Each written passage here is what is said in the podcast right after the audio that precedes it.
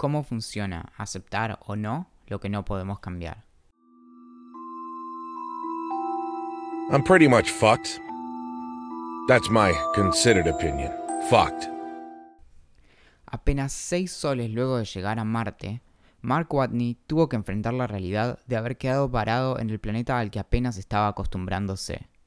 Una tormenta de arena, paradójicamente, ponía en riesgo la capacidad de volver a la Tierra y se decidió abortar la misión. Pero en medio del escape, Mark fue arrastrado y dado por muerto. Al despertar, notó que, al menos, su página Wikipedia diría, Mark Watney, único humano, falleció en la superficie marciana. The Martian, de 2011, es la primera novela de Andy Weir, un programador californiano. Weir optó por publicar gratuitamente cada capítulo en su web tras haber sido rechazado muchas veces por editoriales a medida que lo hacía, sus lectores le iban haciendo correcciones científicas, que sumadas a su propia investigación, resultaron en una obra muy plausible. Luego de subir el último capítulo, sus lectores le pidieron si podía subir la novela a Amazon. Vendió 35.000 copias en tres meses al mínimo precio permitido, 99 centavos, superando incluso las descargas gratuitas de su web. Cuando en 2015 salió su adaptación, dirigida por Ridley Scott y protagonizada por Matt Damon, se la celebró por su fidelidad a la ciencia y por la construcción del personaje de Watney. Es cierto que en Marte no puede haber tormentas de arena, pero podemos concederle prácticamente todo el resto. Fue tal el entusiasmo en la NASA que llegaron a hacer sus propias proyecciones. En un contexto en el que la exploración del espacio no es vista como una prioridad y el presupuesto en ciencia y tecnología está en disputa, una película que muestra las virtudes del método científico es un motivo para celebrar. Es por esto que The Martian no solo es una buena película, sino que es una película importante. Pero no fue únicamente esto lo que me voló la cabeza al leer el libro. Fue verme a mí mismo perdido en Marte, varado en condiciones que difícilmente pudiera cambiar, esperando a que algo o alguien me rescate, disputando la mera idea de que eso fuera posible. Everything went great, right up to the explosion. Hay días mejores que otros, hay meses mejores que otros, y hay años. Hay años tan malos que nos gusta decir que no fueron años. El 2015 fue uno de esos años. Pero al apilarse los días que sucedieron a aquel terrible, no bueno, horrible, muy mal año, me entretiene más recuperar todo lo que aprendí antes que todas esas cosas para las que nunca encuentro un momento para recordar. Apenas un mes antes de que mi terapeuta, Candelaria, me contara que se iría a vivir a Sierra Leona, se estrenó en el cine The Martian. Era obvio que me iba a gustar dos horas y media de un tipo varado en Marte obligado a resolver problemas para sobrevivir. Apenas volví a casa del cine, descargué el libro y lo empecé a leer. En poco más de diez días lo había terminado. Era un mal año, pero ¿qué tal si la clave para darlo vuelta estaba en la historia de Mark Watney? Solo tenía que tomarlo como un problema a resolver, o como diría él, I would have to science the shit out of it. En uno de esos últimos encuentros con Candelaria, con quien ya iba en modo de despedida, le comenté que había encontrado una clave terapéutica. Se lo conté casi como un secreto profesional, de un profesional a otro, como si le estuviera contando la aposta para la resolución de cualquier problema imaginable. La revelación había surgido en un momento crucial de la novela, que en la película casi es pasado por alto.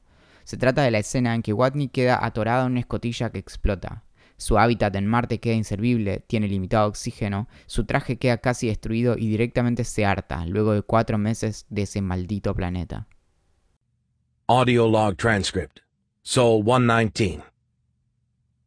You know what? Fuck this. Fuck this airlock, fuck that hab, and fuck this whole planet. Seriously, this is it. I've had it.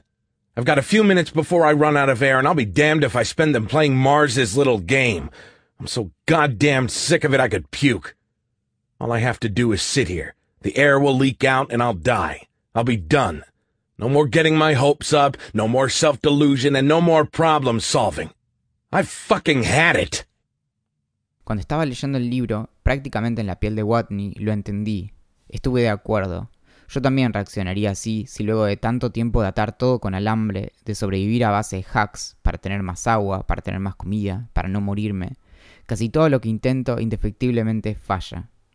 Pero ahí es cuando se da la clave para aceptar o no aquello que no podemos cambiar, darnos un momento para el berrinche, pero luego ponernos manos a la obra. Audio log transcript. Soul 119. 2. Sigh. Okay. I've had my tantrum, and now I have to figure out how to stay alive. Again. I gotta think for a minute. No sé si mis palabras harán justicia a la situación de explicarle a mi terapeuta los siguientes elementos para llegar al punto. 1. Cómo funcionan los viajes a Marte según este libro. 2. Cómo Mark Watney queda varado. 3. ¿Por qué explotó la escotilla? Y 4. ¿Qué es lo que me quedó de todo eso? Escribiendo estas mismas líneas, me pregunto si realmente debería sorprendernos que Candelaria se haya ido a vivir a África.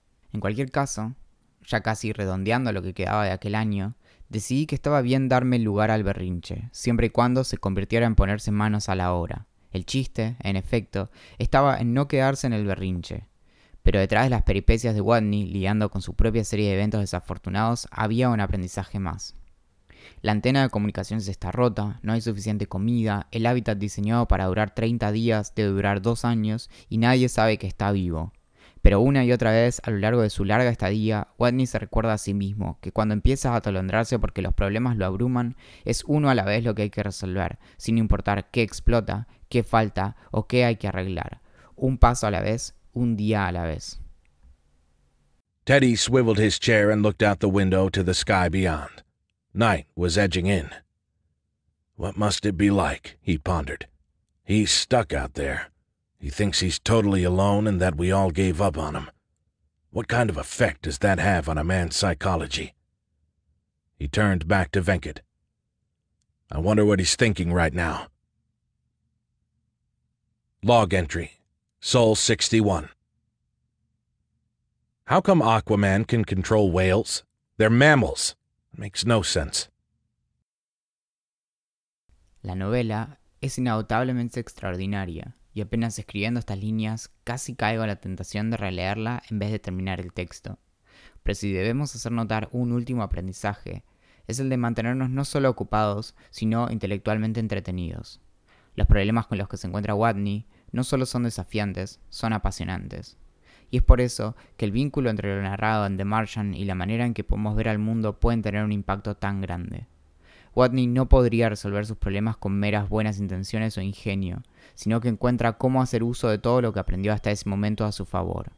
No sé si habré logrado transmitirle a Candelaria el punto detrás de mis eternas explicaciones, sobrecargadas de detalles intrascendentes, pero aquel cierre no sería tampoco anecdótico.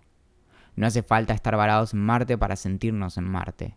Pero como Watney, frente a aquello que no podemos cambiar, casi siempre podemos dar guerra con el ingenio y la curiosidad, que, a veces, además de sacarnos del sopor cotidiano, pueden hacernos sobrevivir. Things didn't go exactly as planned, but I'm not dead, so it's a win. Este correo fue enviado el 6 de agosto de 2017. Si querés escuchar o leer más acerca de cómo funcionan las cosas, visita cómo funcionan las y suscríbete al newsletter semanal.